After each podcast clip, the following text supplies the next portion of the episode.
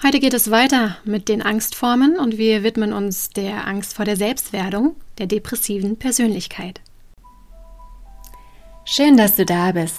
Mein Name ist Hanna Christina Pantke und ich zeige dir in diesem Podcast die Gefährlichkeit des so unsichtbaren und nicht greifbaren seelischen Missbrauchs. Aber noch viel wichtiger, ich zeige dir Schritte daraus und wie du dir ein glückliches und harmonisches Leben erschaffen kannst. Lass uns loslegen. Dein Podcast für dein Seelenheil.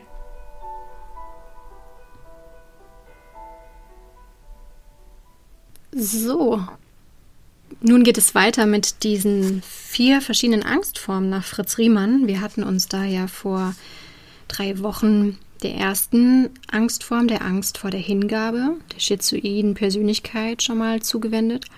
Und heute soll es eben um die zweite Angstform gehen, nämlich um die Angst vor der Selbstwerdung, die depressive Persönlichkeit. Und da will ich euch aus dem Buch Grundformen der Angst von Fritz Riemann einfach wichtige Passagen vorlesen damit ihr auch ein Stück weit versteht, was ist das denn für eine Angstform und habe ich die oder hat die jemand in meinem Umfeld und dadurch bekommt ihr einfach einen Überblick und mehr Klarheit. Also wie sieht es aus, wenn ein Mensch die Ich-Werdung vermeidet ne, und überwiegend die Ich-Aufgabe und Hingabe zu leben versucht?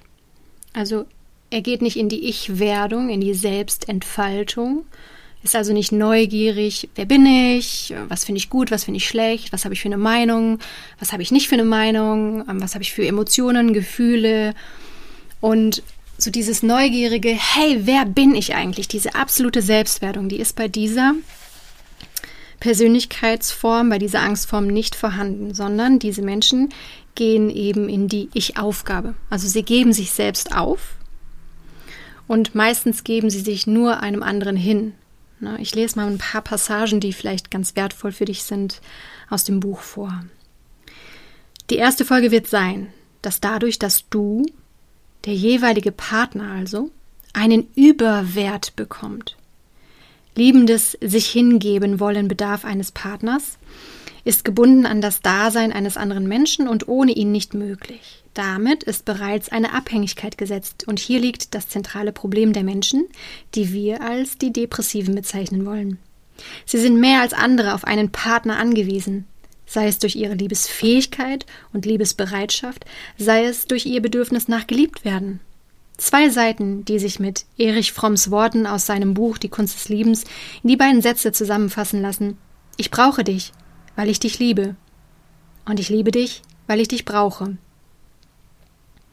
Einmal braucht man also jemanden, um ihn zu lieben, um seine Liebesfähigkeit anwenden zu können, oder man braucht den anderen, weil man von ihm geliebt werden will und Bedürfnisse hat, die man aus sich selbst heraus nicht glaubt erfüllen zu können. Also da seht ihr, es ist eine absolute Abhängigkeit, entweder weil man denkt so, oh, ich brauche jemanden, weil ich habe so viel Liebe in mir, ich muss jemanden haben, damit ich meine Liebe geben kann oder umgekehrt, ich kann mir selber so wenig Eigenliebe geben aus der authentischen Spiritualität ne, in deinem Herzen, indem du dich an die geistige Welt anbindest und mit Liebe auftankst und mit Geborgenheit auftankst, mit Frieden auftankst. Dadurch bist du ja autark. Im Grunde brauchst du niemanden. Hör da gerne auch nochmal in die vorherige Podcast-Folge zur toxischen Spiritualität rein, wo da der Unterschied ist. Ne? Und wenn du aber dieses Gefühl hast, ich kann mir selbst nicht alles geben, ich brauche jemand anderes, dann fällst du eben in diese Kategorie. Möglicherweise. Da gehören ja noch ganz viele andere Aspekte dazu. Weiter geht's im Text. Wenn nun ein Mensch einen anderen so dringend braucht, wird er danach streben, die trennende Distanz zwischen sich und ihm so weit wie möglich aufzuheben. Ihn quält die trennende Kluft zwischen ich und du. Die Distanz also, die der schizoide Mensch gerade so unbedingt braucht und aufrechtzuerhalten bemüht, war zum Selbstschutz. Im Gegensatz dazu ähm, will der Depressive dem Du so nah wie möglich sein und bleiben. Je weniger er an Eigendrehung entwickelt hat, umso mehr erlebt er jede Distanz, jede Entfernung, und Trennung von einem Partner mit Angst und wird versuchen, es nicht dazu kommen zu lassen. Für ihn bedeutet Ferne alleingelassen werden, verlassen werden, und das kann ihn in tiefe Depressionen bis zur Verzweiflung führen. Was kann man aber tun, um nicht der quälenden Trennungs- und Verlustangst ausgesetzt zu sein? Die einzige Hilfe wäre, so viel an Eigenständigkeit und Unabhängigkeit zu entwickeln, dass man nicht so restlos auf einen Partner angewiesen ist. Aber gerade das fällt dem Depressiven schwer, denn dafür müsste er ja die enge Bindung an den anderen lockern, und das würde sofort wieder die Verlustangst auslösen. So sucht er nach anderen Sicherheiten, die sein Problem lösen sollen, aber, wie wir sehen werden, es nur verschlimmern. Abhängigkeit scheint ihm solche Sicherheit zu geben. Entweder indem er sich von einem anderen oder diesen von sich abhängig zu machen sucht. Wer von jemandem abhängig ist, braucht ihn. Und gebraucht werden verspricht daher scheinbar eine gewisse, äh, gewisse Garantie, die Garantie nicht verlassen zu werden.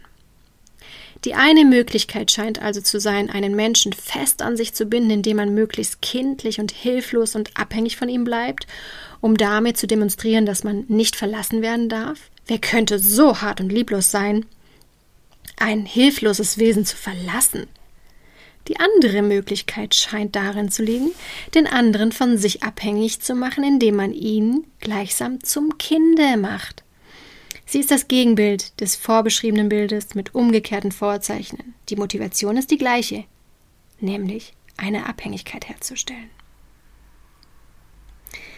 Bei den depressiven Persönlichkeiten ist die Verlustangst die dominierende, in ihren verschiedenen Ausformungen als Angst vor isolierter Distanz, vor Trennung, Ungeborgenheit und Einsamkeit vor dem Verlassenwerden.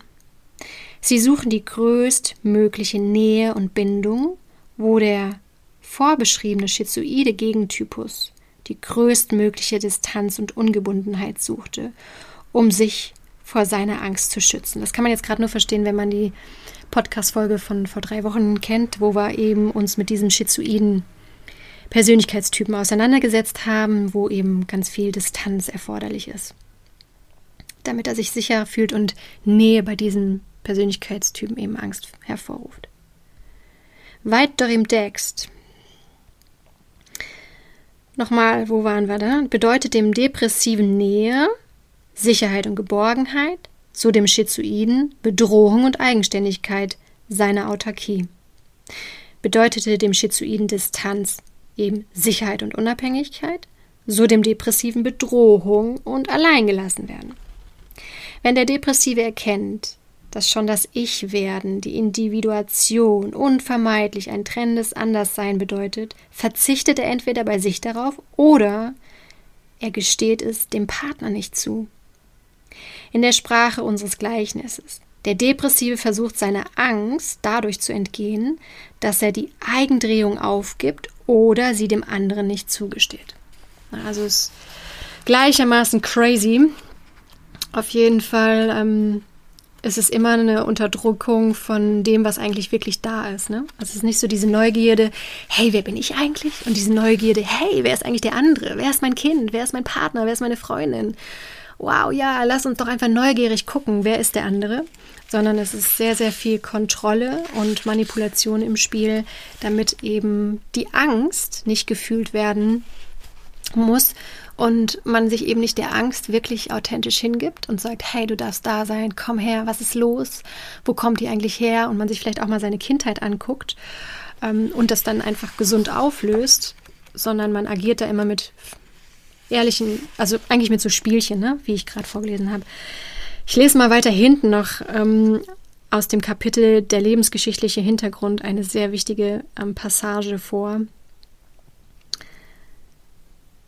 Wer das Unglück hatte, eine harte und ablehnende Mutter in sich abbilden zu müssen, hält sich zutiefst für nicht liebenswert und er wird lange Zeit und viel neue Erfahrungen brauchen, um glauben zu können, dass auch er liebenswert ist.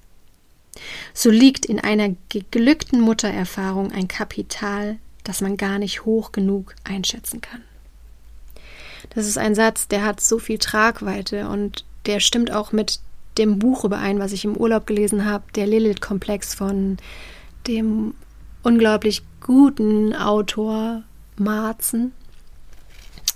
Und das beschreibt auch nochmal, was es alles für Mutterwunden gibt und ähm, ja, was die Vernachlässigung für Schäden bei den Kindern ähm, verursacht und aber auch die Übermutterung, was das für Schäden ähm, hinzufügt. Und wie wir da auch wieder so merken, wie wichtig es ist, eine gesunde Mutter zu sein und wie wichtig auch die Erziehung ist. Also wie wichtig es ist, auch eine Frau zu unterstützen, damit sie eine gute Mutter sein kann, weil alleine kann sie es nicht. Sie braucht auf der einen Seite finanzielle Unterstützung, auch mentale Unterstützung, Zuspruch, ne, aber auch Auszeiten, dass sie in ihrer Kraft sein kann. Und wie viele Mütter werden alleine gelassen in ihrem Mutterdasein und sind in allen Bereichen überfordert.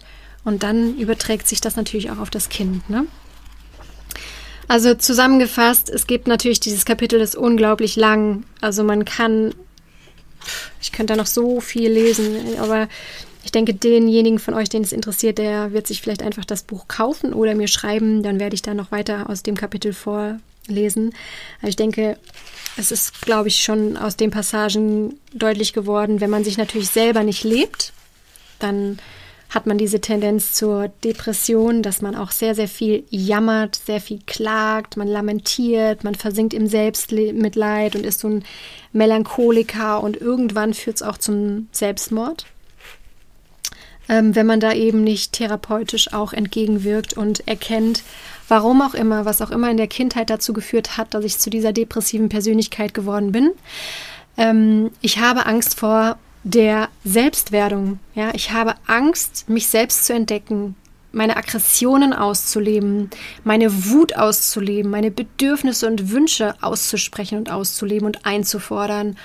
Ja, und deswegen die Einladung an dich, wenn du dich hier angesprochen fühlst, dass du denkst, wow, ich glaube, diese Angstform, die ist bei mir vorhanden und ich halte vielleicht meine Kinder ein Stück weit abhängig, weil ich Angst habe, alleine zu sein oder meinen Partner dann kann ich dich nur einladen. Ja, fang an, dich selbst zu entdecken. Geh Schritt für Schritt in die Selbstwerdung. Fang an, dich zu entdecken und zu sehen, was du für ein wundervoller Mensch bist.